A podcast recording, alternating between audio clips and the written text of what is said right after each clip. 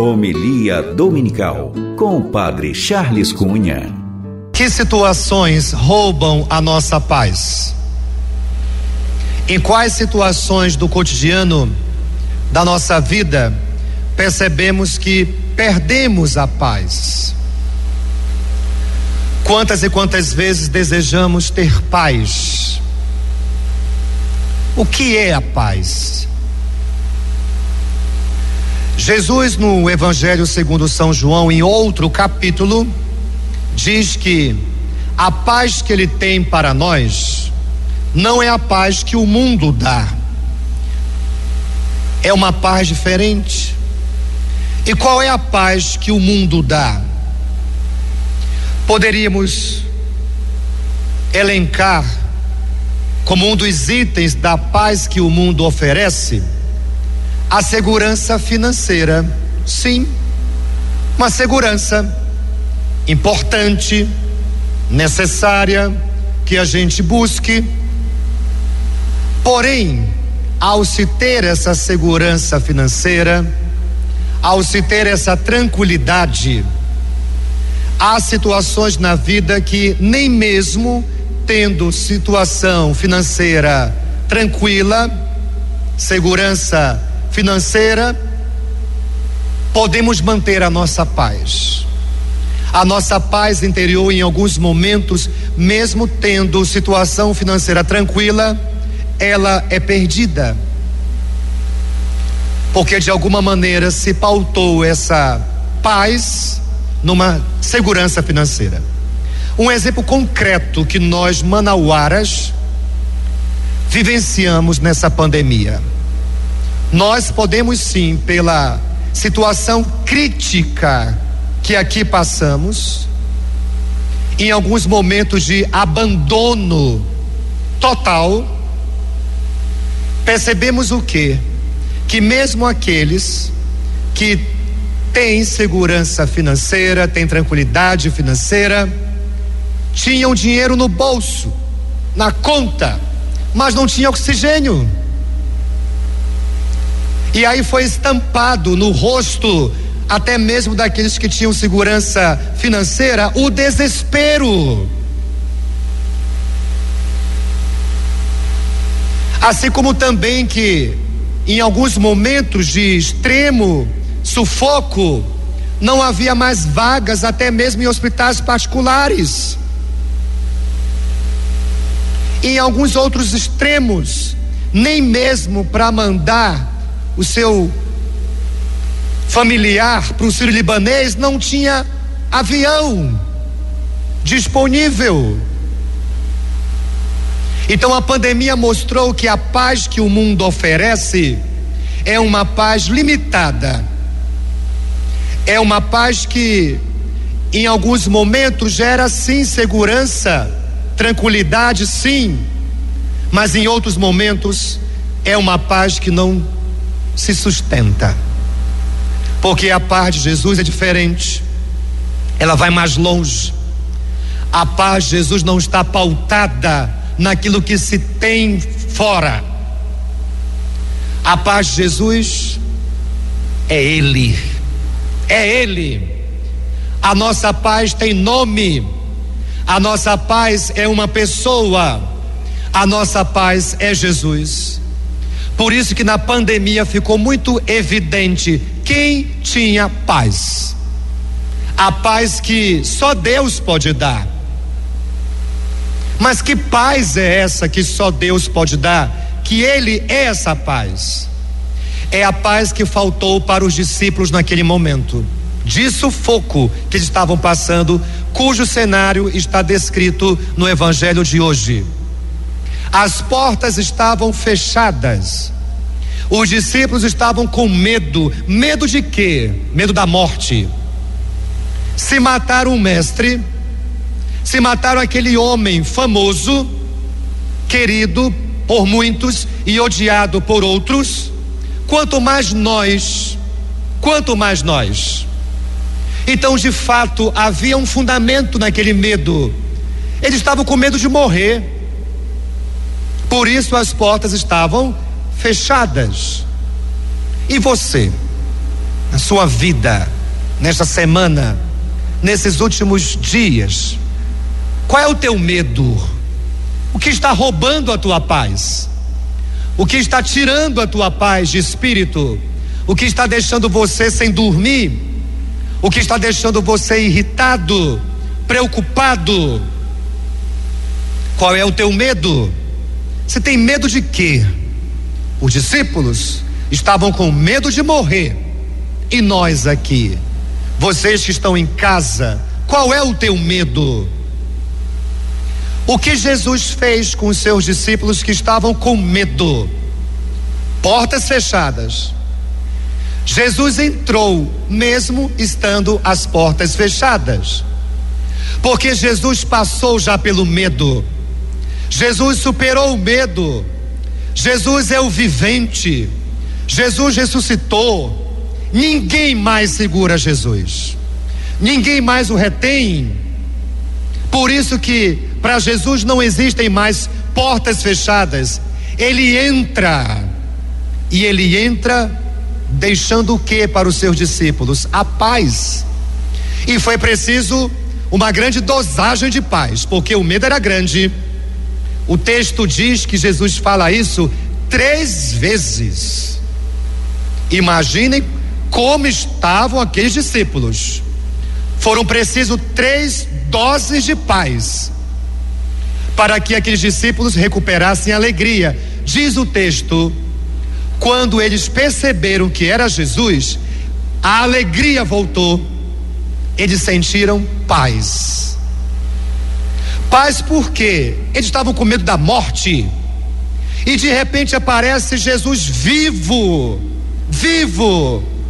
E qual é o impacto que deixa para aqueles que estavam com medo da morte? Não precisa mais ter medo, porque a morte morreu com Jesus. A morte morreu, a vida renasceu. Jesus está vivo. A morte não é mais a última palavra. Na morte, a vida não acaba, ela é transformada. Então acabou o medo dos discípulos. Vale a pena viver, vale a pena ter uma causa pela qual morrer, porque só assim a vida vale a pena. A vida só vale a pena ser vivida se existir uma causa pela qual você está disposto até a dar a sua vida até morrer, sabendo que no fim, a última palavra não é da morte. No fim, a última palavra é de Deus, do Deus da vida, que ressuscitou Jesus, está vivo. E agora ninguém mais o retém, ninguém mais o, o segura. Ele entra em qualquer lugar. E entrou naquele lugar e deixou o que para os discípulos? A paz. E quando temos paz, temos alegria interior. E essa alegria, como diz também o evangelista João, ninguém tira. Ninguém tira. Nem uma pandemia, nem um desemprego, nem uma falência, nem mesmo a morte de um ente querido, nada e nem ninguém há de me separar do amor de Deus quando eu tenho essa paz. Paz não como ausência de problemas, porque se você for medir a sua paz em não ter problemas, jamais terá paz. Paz não como ausência de problemas, mas paz como uma certeza de que aconteça o que acontecer, Deus está comigo. Deus está comigo, por isso que Ele é a paz. Ele é a paz. E quem tem Deus tem paz. Tem paz. Então, em nossas orações, deveríamos pedir sempre: Senhor, eu quero paz. Eu quero a Ti. Com uma amiga que eu tive, que estava cometida de um câncer terminal, e naquela ocasião, quando estávamos na capela, disse: Minha gente, ontem sofri muito, com muitas dores, e pedi uma coisa para Deus. Eu não pedi mais a minha cura ela estava consciente da sua morte, que estava prestes a chegar. Eu só pedi uma coisa para Deus naquela noite: fica comigo.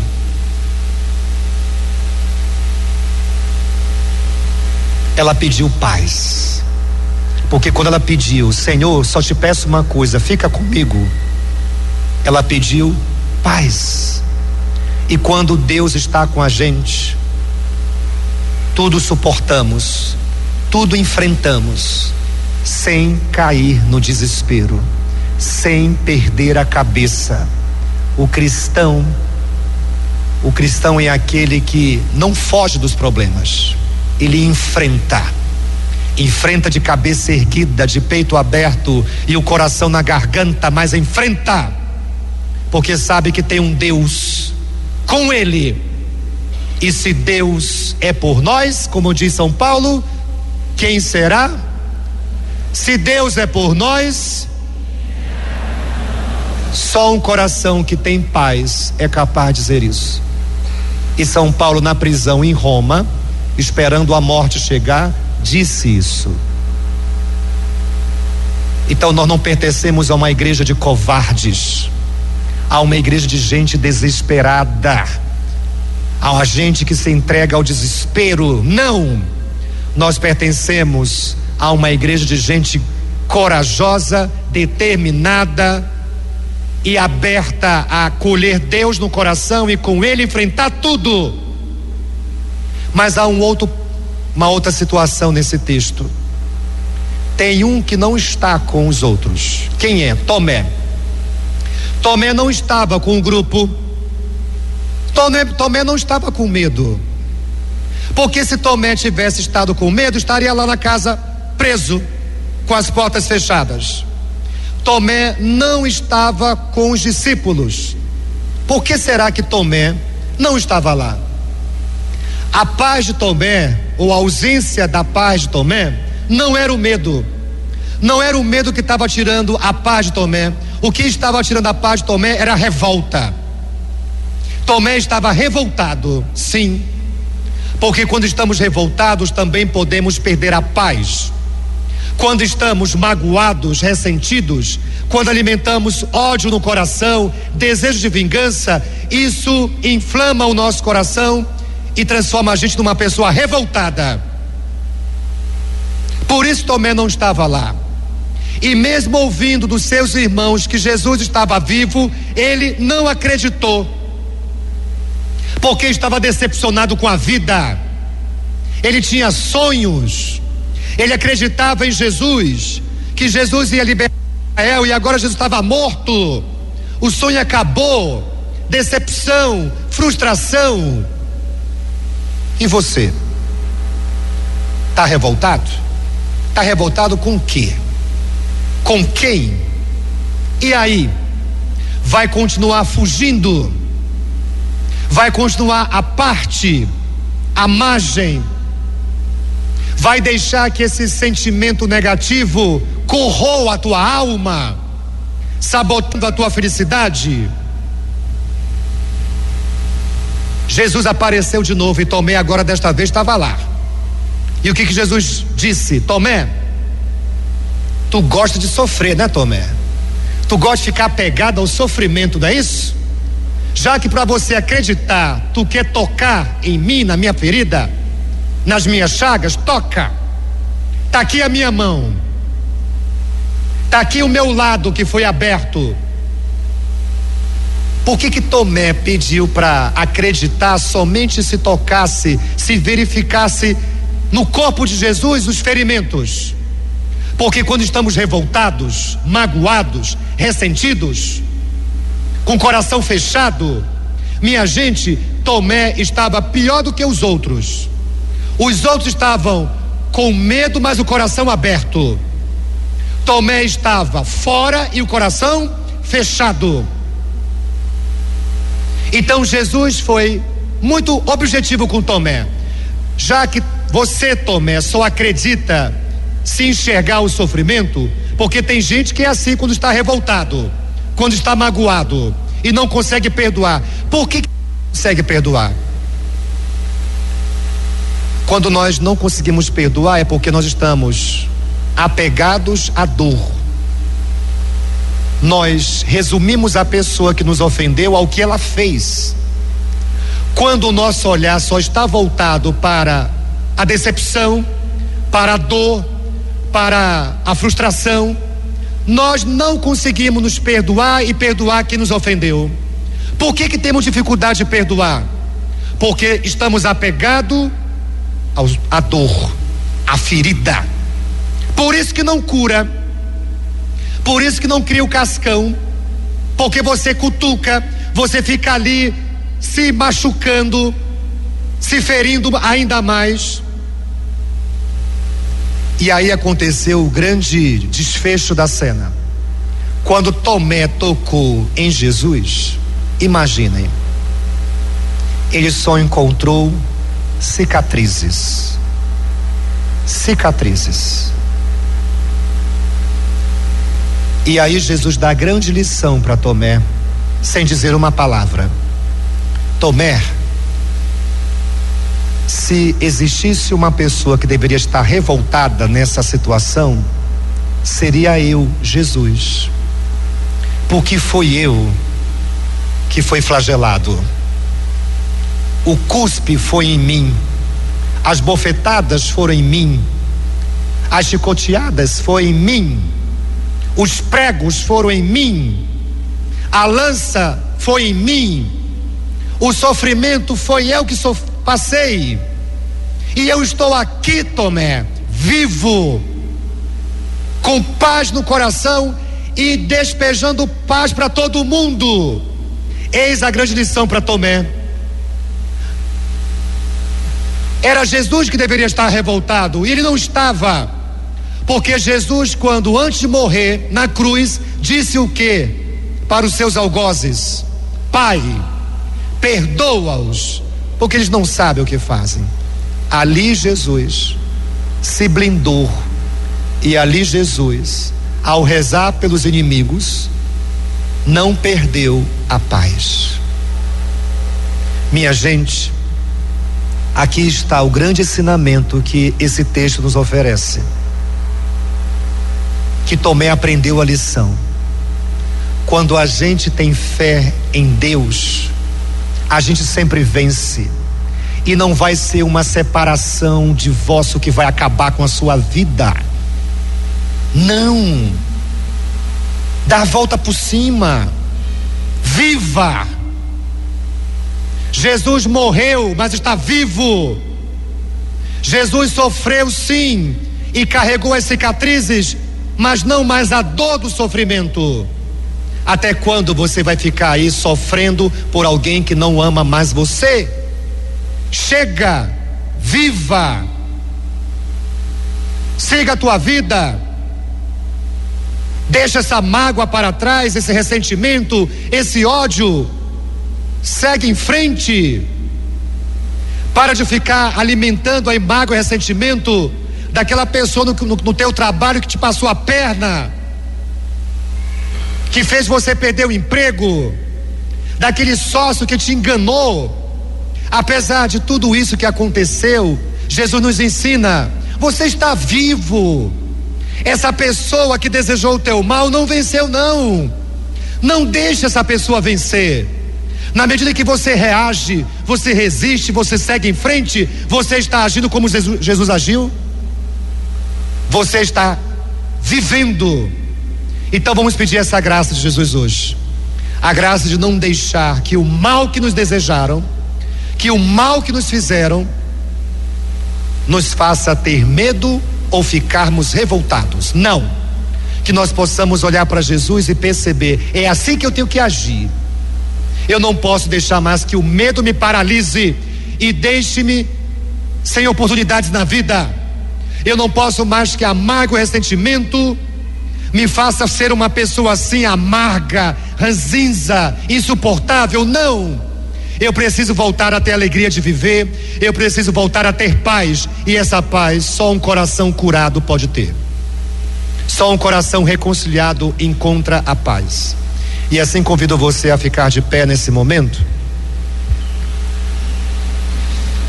e a fechar os seus olhos.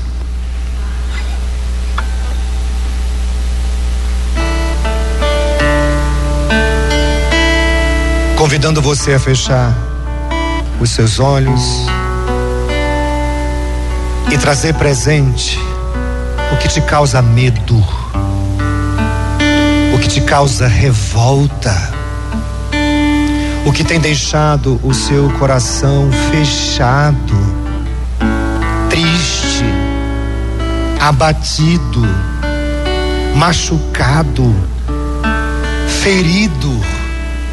Chegou a hora de deixar Jesus passear pela nossa vida e poder cantar: Cura, Senhor, onde dói.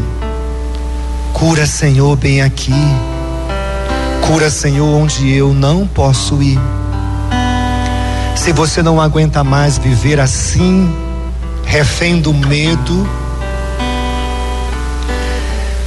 afogado pela mágoa, pelo ressentimento, pelo ódio, porque alguém te decepcionou, te feriu, te machucou, frustrou os seus planos, seus sonhos. Ergue a cabeça. Você pode sim começar de novo. Você tem direito sim de começar de novo e ser feliz, mas você só vai ser feliz e começar de novo se curar as suas feridas. Então canta, povo de Deus. Cura, Senhor, onde dói. Cura, Senhor, onde dói. Cura, Senhor, bem aqui. Quem precisa canta.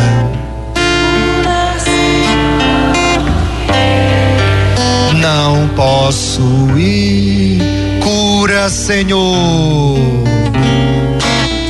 Cura, Senhor, onde dói.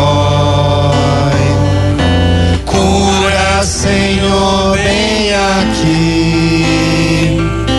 Cura, Senhor, onde eu não posso ir. E ainda de olhos fechados, Tomé, quando tocou em Jesus nas suas cicatrizes, nas marcas da dor, foi curado. Mas hoje, hoje é Jesus que quer tocar na tua ferida, que sangra ainda. Qual é a ferida em sua alma, na sua mente que está sangrando, que está inflamada e que você não tem conseguido ficar bom? Mas hoje, hoje Deus quer te dar paz. Porque só com a paz você pode recomeçar a sua vida amorosa, financeira. Só com a paz de Jesus você pode ser feliz de novo.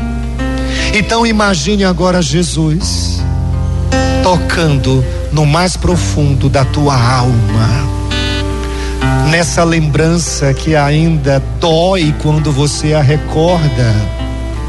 Então agora peça para Jesus: toca em mim, cura-me, Senhor, porque eu quero viver, eu quero ser feliz de novo. Então canta, povo de Deus, cura, Senhor. Cura, Senhor, onde dá. Quem precisa canta. Cura, Senhor, o teu povo.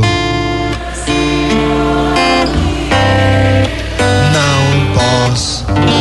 Misericórdia, Senhor, cura. Cura, Senhor, onde dói.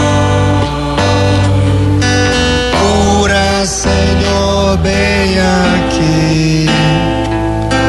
Cura, Senhor, onde eu não posso ir. Creio em Deus Pai Todo-Poderoso, Criador do céu e da terra, e em Jesus Cristo, seu único Filho, nosso Senhor, que foi concebido pelo poder do Espírito Santo. Nasceu da Virgem Maria, padeceu sob Pôncio Pilatos, foi crucificado, morto e sepultado, desceu à mansão dos mortos, ressuscitou ao terceiro dia, subiu aos céus, está sentado à direita de Deus Pai Todo-Poderoso, onde há de vir a julgar os vivos e os mortos.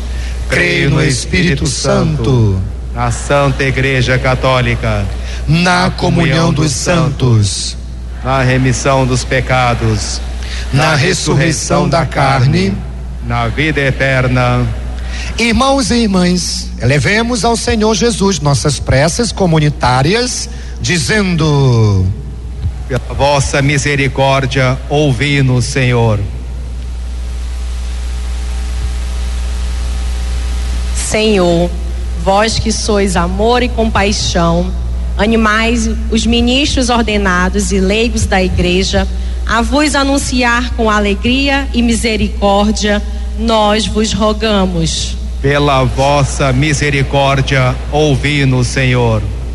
Vós que sois o princípio e o fim de todas as coisas, movei o coração dos governantes para o compromisso com uma vida digna para todos, sem excluir ninguém. Nós vos rogamos. Pela vossa misericórdia, ouvi-nos, Senhor.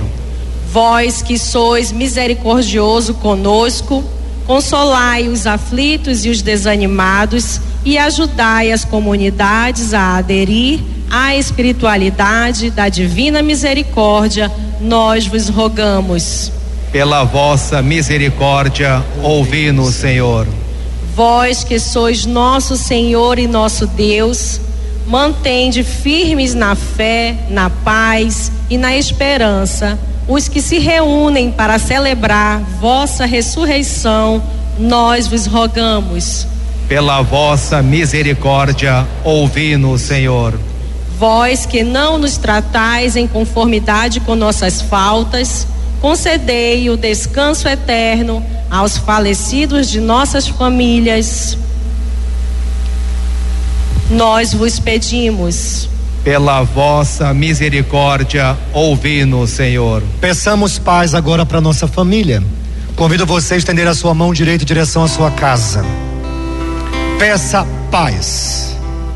Peça a Deus que Deus esteja na sua casa agora, que Ele entre, que Deus comunique paz, o seu espírito, que Deus fortaleça a tua família que Deus derrame perdão na tua casa, que Deus cure os corações feridos. Então canta, povo de Deus. Abençoa, Senhor, as famílias, amém. Abençoa, Senhor, a minha também. Abençoa, Senhor, as famílias, amém. Abençoa, Senhor, a minha também. E viva a nossa família! Viva! Você ouviu Homilia Dominical com o Padre Charles Cunha.